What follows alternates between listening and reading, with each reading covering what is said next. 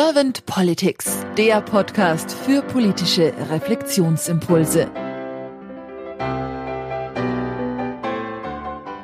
Herzlich willkommen zu einem neuen Podcast von Servant Politics. Mein Name ist Claudia Lutschewitz und ich spreche heute mit Dr. Med Karin Kelle-Herfurth. Hallo Karin. Hallo Claudia, grüße dich. Karin, du bist beratende Ärztin und Partnerin für neue Wege zum gesunden Erfolg. Denn für dich sind Menschen und Unternehmen, würde ich mal sagen, im Fokus. Und du hast einen ganz anderen Ansatz der Medizin, da du auch Gesundheitsökonomin bist. Daher bist du im Health und Business Counseling Bereich tätig. Das ist so ein Ansatz, habe ich jetzt gerade von dir gelernt, der kommt aus der humanistischen Psychologie und ist eine Mischform aus Coaching und Beratung, ist sehr personenbezogen und du versuchst dort diese sozialmedizinischen Ansätze in, ins unternehmische Setting reinzubringen. Das finde ich sehr spannend. Und jetzt ist es hier ein Politik-Podcast. Das klingt jetzt immer so abgehoben. Aber vielleicht schaffen wir es ja so ein bisschen Health and Politics zu realisieren. Ich bin sehr gespannt. Und wenn es für dich d'accord ist, dann starte ich mit der ersten Frage. Mhm, ja, gerne. Karin, wenn du an Politik denkst und vor allem an ihre Aufgabe, was ist für dich die Aufgabe von Politik?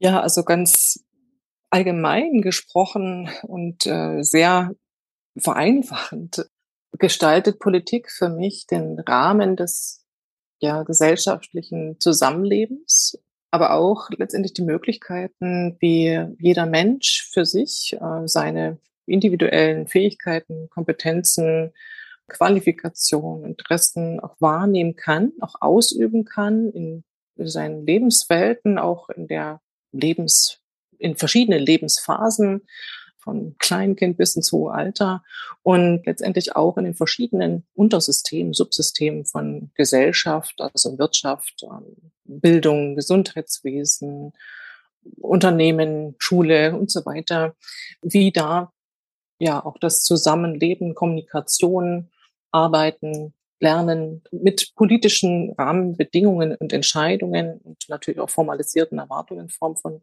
Regeln ähm, gestaltet wird. Also ja, im Sinne natürlich äh, möglichst weitgehend ähm, des, des Volkes, ja, in einer demokratischen Gesellschaft, auch wenn das nicht immer mit ja, Konsens ablaufen kann, sondern auch viel durch Widersprüche, durch Konflikte, durch Interessen, Verschiedenheiten gestaltet ist oder abläuft, aber auch dafür eine Sensibilität schafft. Auch das finde ich wichtig. Das hat man gerade in der, in der Pandemie sehr deutlich gemerkt, finde ich, also nach meiner Wahrnehmung, dass eben diese Zwiespältigkeit, auch diese Komplexität, ähm, diese Multidimensionalität, dass dafür noch nicht so die Sensibilisierung vorhanden ist, also das Bewusstsein vorhanden ist und auch was für eine Aufgabe oder welche, welche Tragweite auch politische Entscheidungen und auch die Kommunikation dieser Entscheidungen hat, die Art und Weise der Kommunikation hat. Und da sehe ich sehr wohl sehr viel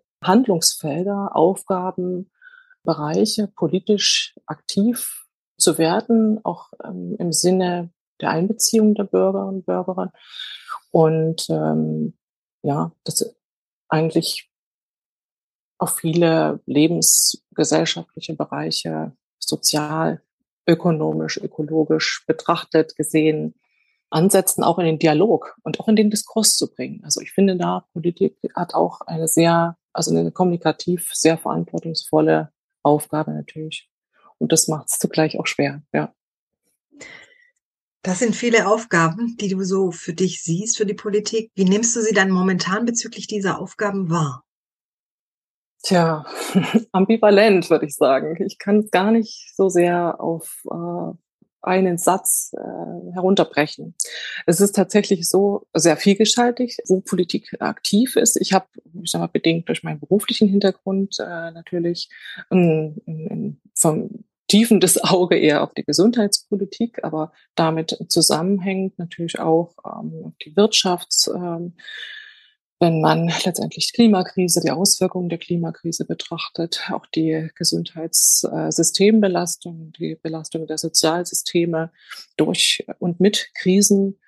Und äh, in diesem Zusammenhang erlebe ich Politik eigentlich eher, würde ich sagen, ähm, im reaktiven Modus, denn im ähm, vorausschauenden, auch äh, präventiv orientierten, ich sag mal, funktionalen Modus, wie es eigentlich wünschenswert wäre in solchen Situationen. Zum einen natürlich muss man reagieren in, in, in Notlagen, in unvorhersehbaren Situationen, wobei man ehrlicherweise sagen muss, dass vieles ja gar nicht so unvorhersehbar ist, sondern halt sich immer wieder wiederholt, auch in, in, in Mustern und äh, Dynamiken. Und äh, dafür erstaunlich wenig äh, nach meiner Wahrnehmung getan wird, um das langfristig auch mit Prävention, also mit langfristigen Strategien zu untermauern, die nicht nur irgendwo festgeschrieben werden, sondern tatsächlich ins Handeln überführt werden. Und ähm, die Konsequenzen, gerade auch die unpopulären, ähm, also damit verbundenen unpopulären Entscheidungen auch äh, transparent machen und verfügbar machen für, für Dialog und Diskurs, was mit sehr viel Spannung äh, und Spannungsfeldern zu tun hat, was in den heutigen Zeiten, wo wir in sozialen Medien äh, oder generell halt auch viel mit digitaler Gewalt, also mit kommunikativer Aggression, mit Hass, Drohungen zu tun haben, ist es natürlich für Politiker auch ein sehr heißes Feld ähm, geworden, was es sehr schwer macht, da überhaupt in den offenen Austausch und Dialog zu gehen, wobei ich da viel Mühe auch, also wahrnehmen, viel Bemühungen auch wahrnehmen, was ich äh, nach wie vor sehr gut finde. Also jetzt auch um die sozialen Medien, dass die genutzt werden, um Informationen halt auch zu teilen. Aber ich würde mir da schon noch mehr äh, tatsächlich bürgernäher wünschen und auch die Auseinandersetzung mit kritischen, schwierigen Themen nicht zu scheuen, sondern vielmehr dahingehend ähm, hinzuwirken, dass man eben diese Auswirkungen nicht ausblendet, nur weil sie, also die man nicht so gerne hören möchte. Ne? Also wenn die jetzt mit Einschnitten verbunden sind, ähm, es gibt halt nicht nur die eine Wahrheit, sei es jetzt bei der Pandemie, äh, diese, äh, also im Rahmen der Pandemie, diese Diskussion über die Impfpflicht, ja, nein und so weiter. Also es ist ja dichotom halt in, in vieler Hinsicht. Ja, also es gibt wenig Möglichkeiten, da jetzt den, den Raum zu öffnen, dass verschiedene unterschiedliche Perspektiven auch Platz finden können, die nicht immer überdramatisiert äh, diskutiert äh, werden, aber schon einfach auch die, das Bewusstsein dafür schärfen, dass es eben nicht diese eindeutige Wahrheit gibt, dass es eine Entscheidung für immer und ewig, ähm, die ist unverrückbar, ähm, sondern dass ähm, im Prinzip doch alle bemüht sind oder sein sollten, unter dem Bewusstsein, ähm, dass man immer einen Preis für irgendwas halt auch bezahlt, also was man das vermeintlich Positiven auch immer gewisse Nachteile in Kauf nehmen muss und dass man auch bemüht ist, da ein, ein gutes, ausgewogenes Verhältnis zu schaffen, was angepasst und korrigiert werden kann. Ja, so dass man wegkommt von diesem Absolutismus, möglicherweise auch einen besseren Zugang findet äh, zu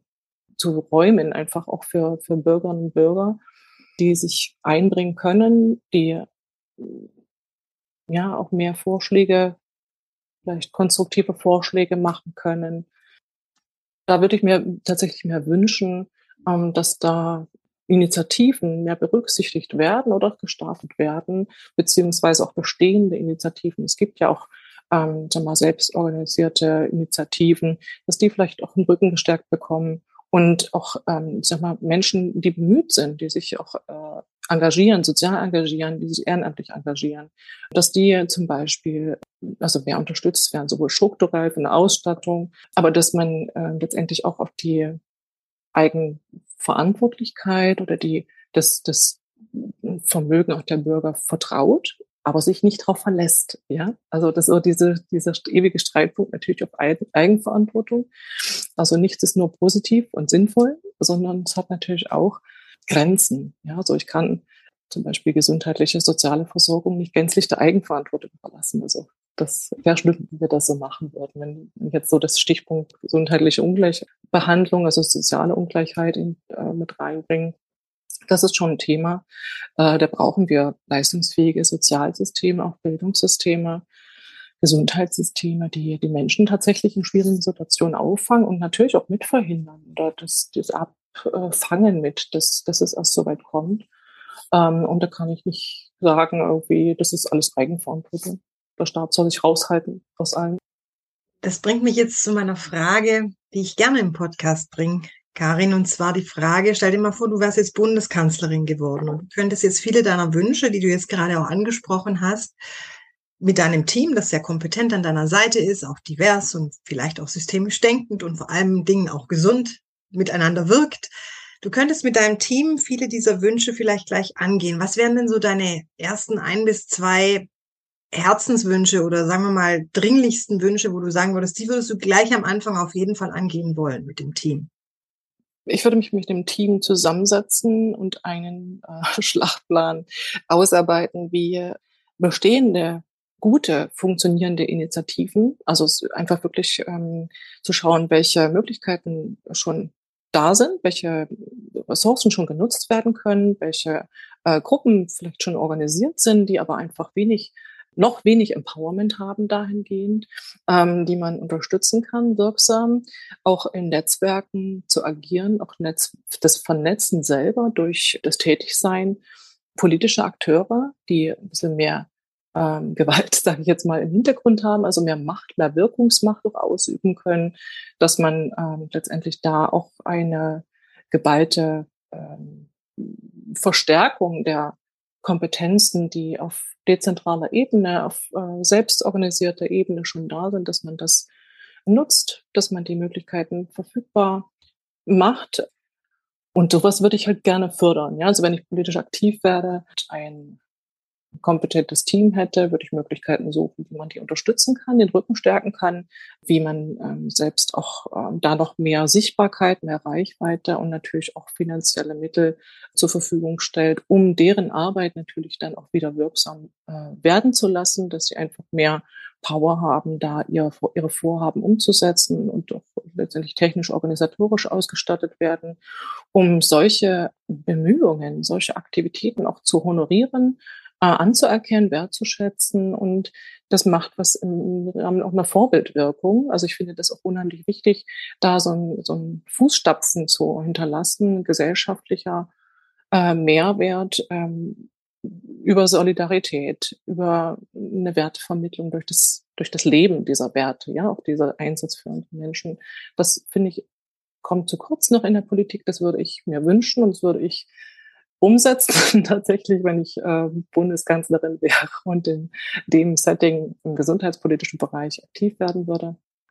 Und das andere ist tatsächlich auf der strukturellen Ebene diese ewige Hürde der sektorenübergreifenden Versorgungsstrukturen von Gesundheitssystemen und Sozialsystemen, von der Vorsorge, also Gesundheitsvorsorge im schulischen Alter bis zum hohen Lebensalter, der Akutversorgung, der Rehabilitation, danach Sorge tatsächlich personenzentriert, lebensweltübergreifend, strukturell die Voraussetzungen zu schaffen. Es sind Einsätze da auf Bundes- und Länderebene, aber das ist alles sehr, ja, sehr kompliziert und komplex verwoben äh, in institutionellen Abhängigkeiten und auch letztendlich behördlichen Schwierigkeiten da, die Brücken zu bauen, wie es wünschenswert wäre. Und Digitalisierung möchte ich jetzt gar nicht erst anfangen zu sprechen. Aber diesen Ansatz tatsächlich und auch unter Einbeziehung von der Menschen, also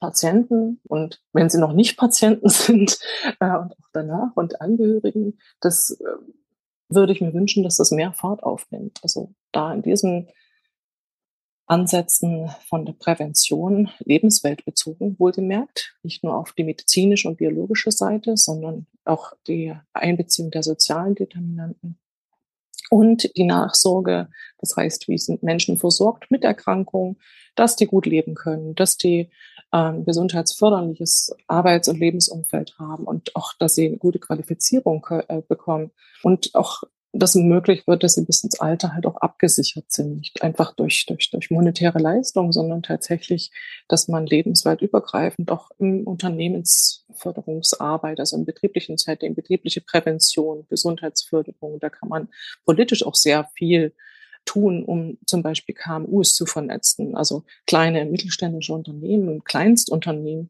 die sich halt auch da schwer tun, eher, also eher schwer tun mit freiwilligen Maßnahmen, dass man Anreize schafft, ähm, tatsächlich da investiert in präventive Leistungen, aber auch natürlich in Nachsorge, weil das nicht nur auf der Einzelebene der Person, auf der individuellen Ebene, sondern natürlich auch, wenn sich Gesundheitsprobleme, die wirken sich auf das, das Lebens, die Lebensqualität, aber auch natürlich die Arbeitsleistung, die Zusammenarbeit, betriebliche Abläufe aus. Und es steht und fällt einfach damit, auch inwiefern wir die Möglichkeiten für Menschen, die Rahmenbedingungen, Strukturen schaffen, dass man auch mit Einschränkungen entsprechend angepasst auch gut arbeiten kann, ohne da jetzt Menschen zu stigmatisieren oder zu diskriminieren, indem man sie ausgrenzt auf irgendwelche Sonderarbeitsplätze arbeitet ist, sondern ähm, tatsächlich der Individualität und Vielfalt der Menschen gerecht wird, indem sich die Systeme, und das ist eine wahnsinnig große Aufgabe, eine sehr komplexe Aufgabe, die man gar nicht so kondensiert umfassen kann, aber indem man ähm, tatsächlich dahin übergeht, mehr an diesen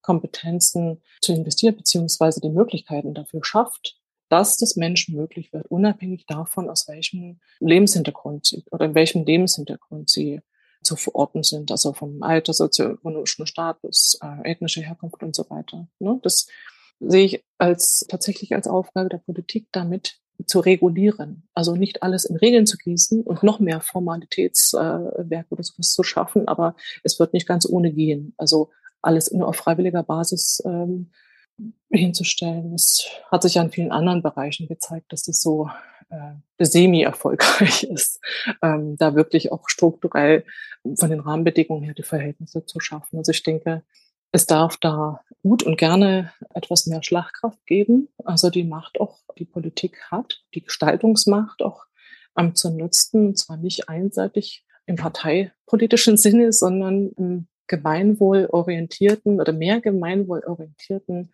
gesellschaftsnahen ähm, und nachhaltigkeitsorientierten Sinne. Ich danke dir sehr für deine Impulse, Karin. Vielen herzlichen Dank. Ich danke dir auch für deine Zeit. Und dann sage ich einfach mal, bis bald. Dankeschön.